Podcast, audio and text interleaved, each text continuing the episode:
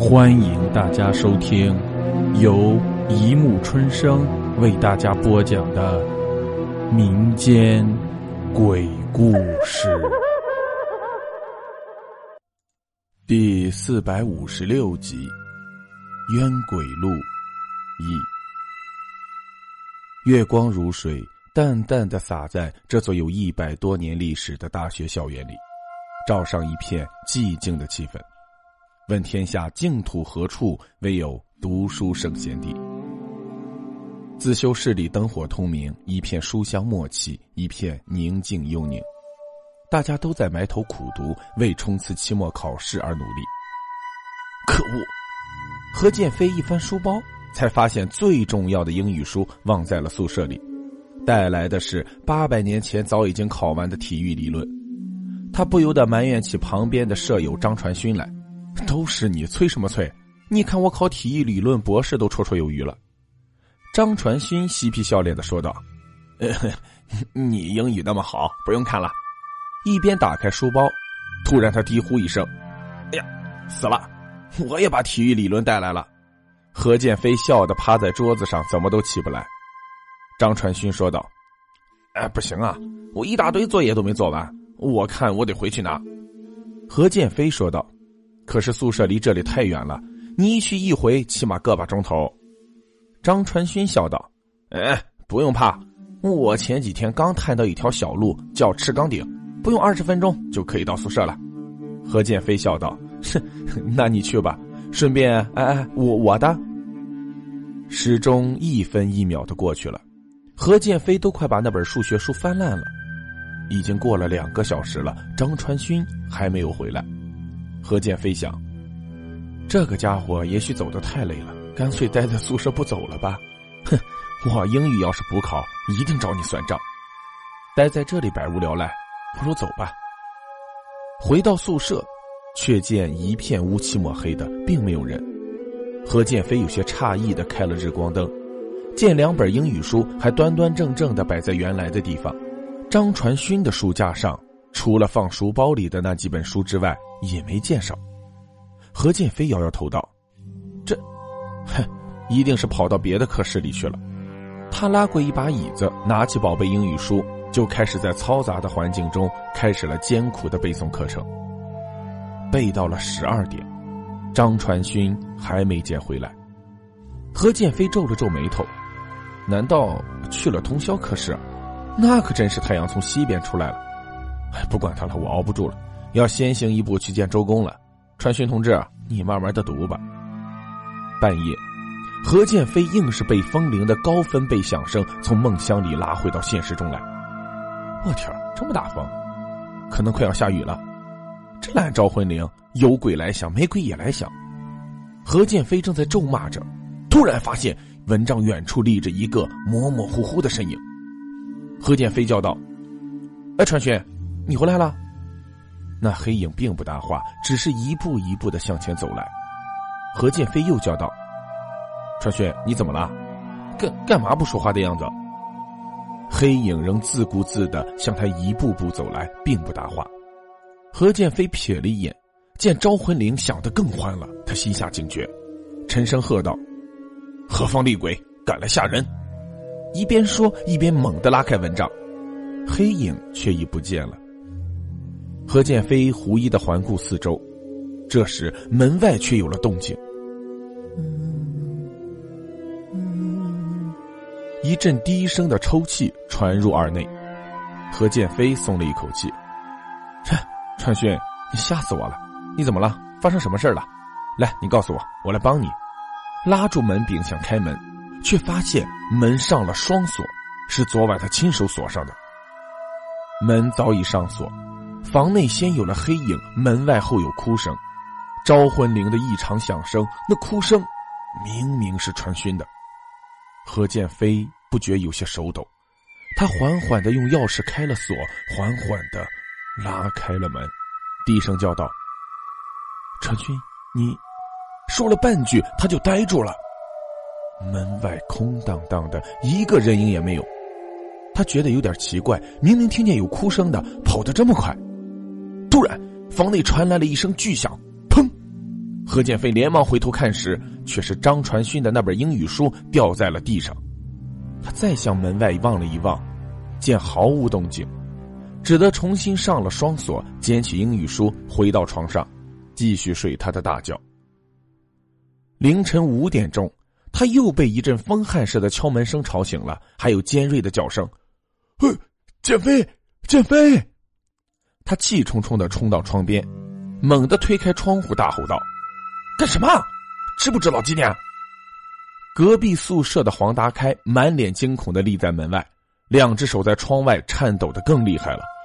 出出出出事了！建飞，传传传讯死了！霎时，何建飞犹如脑内响了一个闷雷，一片空白。黄达开还在自顾自的说：“就就就死在那条小路上，满脸惊怖的。呃，听说眼珠都爆出来了，啊，脸上都是血，又找不到伤口在那儿。公安局来了一大堆人，校长也……”何建飞一把抓住黄大开，几点死的？黄大开一愣，呃，法法法医说应该在十点到十一点之间。你你问这干什么？何建飞一拳捶在窗棂下，震下许多灰土来。十一点死的，那半夜来的，一定是传讯的鬼魂，他来向我报信，可恨我还没有明白过来。又又有人死了吗？逃不掉的。每年都一定要死几个才行，逃不掉的，逃不掉的。那你去了没有呢？假如你心存怨恨，那就全部发泄出来吧。黄大开悄声说道：“又又是那个神经师兄，自从他女朋友不明不白死在那条小路上，哎，他就变成这副模样了。”何建飞快速开了锁，打开门，一阵风的向楼上冲去。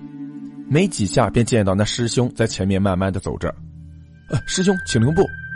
何建飞喘着气道：“我我我想问几个问题。”那师兄摇着头道：“不不用问了，有谁会相信呢？”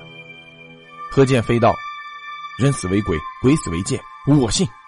请问每年一定要死几个？这句话到底什么意思？为什么会逃不掉？”那师兄转过头来。一双小眼在高度近视眼镜后闪着诡异的眼光。我不知道，我知道，还还会这样子，还会怕死人吗？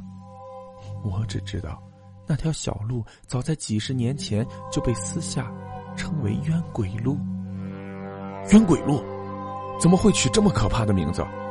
我我怎么知道？传说在夜深人静时走过这条小路的人，一定会满脸惊恐、血流满面的死在路上。他不信，一个人去了，最终怎么样呢？你知道吗？他临死前拼尽全力的跟我说了两句话：一定要死的，逃不掉的。是是的，逃不掉的，绝对逃不掉的。哈哈。那师兄呵呵的笑着，慢慢的转身走去了。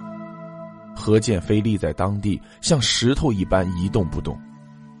一定要死的，逃不掉的；一定要死的，逃不掉的。他反复咀嚼着这两句话，觉得那个女孩临终前好像要拼命暗示些什么，但是语句太模糊了。他茫然了半晌，才慢慢的走回宿舍，想找个人再仔细问一问。却发现周围人已经都去看调查，他一屁股坐在床上，心中若有所失。昨天今日已经隔世，不仅喃喃自语：“陈勋，你究竟想告诉我什么？就只有冤死这么简单吗？”铃铃铃铃铃铃铃铃，电话铃声把何建飞吓了一大跳。他拿起话筒，刚喂了一声，里面就传来一阵银铃般的笑声：“何大帅哥。”你刚刚被票选为全省高校第一大靓仔，恭喜恭喜！何建飞一听就认出是他女朋友田英珍的声音，他叹口气道：“大小姐，现在才六点不到，你有何贵干呀？”田英珍惊讶的声音传来：“咦，第一大靓仔耶！”何建飞不耐烦的打断他：“英子，有没有感应到我这个学校有什么不对的地方？”“嗯，好像美女媚眼特别多，怎么样？”看上哪一个？何建飞气得直翻白眼。英子，我不是开玩笑的，我这里死人了。田英珍的笑声还在络绎不绝的传来。哎呦，死哪个大美女了？让我们的何大靓仔如此痛心。何建飞沉声道：“张传勋死了，死得莫名其妙。他的鬼魂在出事后来找过我。”电话那边马上安静了下来。田英真说：“嗯，我离你这么远，就算有什么我也感觉不到。他来告诉你什么了？”何建飞于是把来龙去脉说给他听了。田一真道：“这样吧，我下午没有课，我会到你那里去看看现场。下午两点到。”OK，到时见。何建飞放下电话，一时间不知道干什么好，决定先去现场看看。谁知道十里以内都被封锁了，外人不得进入。何建飞不甘心，只好在外圈转了几趟，已经觉得有些不妥。虽然是白天，太阳很烈，他还是感觉到身上有点凉飕飕的冷意，心头像是被什么压抑着，很不舒服，不舒服的让人有点神志不清。何建飞顿时全身汗毛耸立。天哪！早知道这座大学有这么恐怖的地方，就算多有名气，他也不会考到这里来。这里的冤气之重，不要说晚上，就算是白天，也有致人死地的可能。更何况张传勋在晚上一个人独自走过，必死无疑。好了，故事播讲完了，欢迎大家评论、转发、关注，谢谢收听。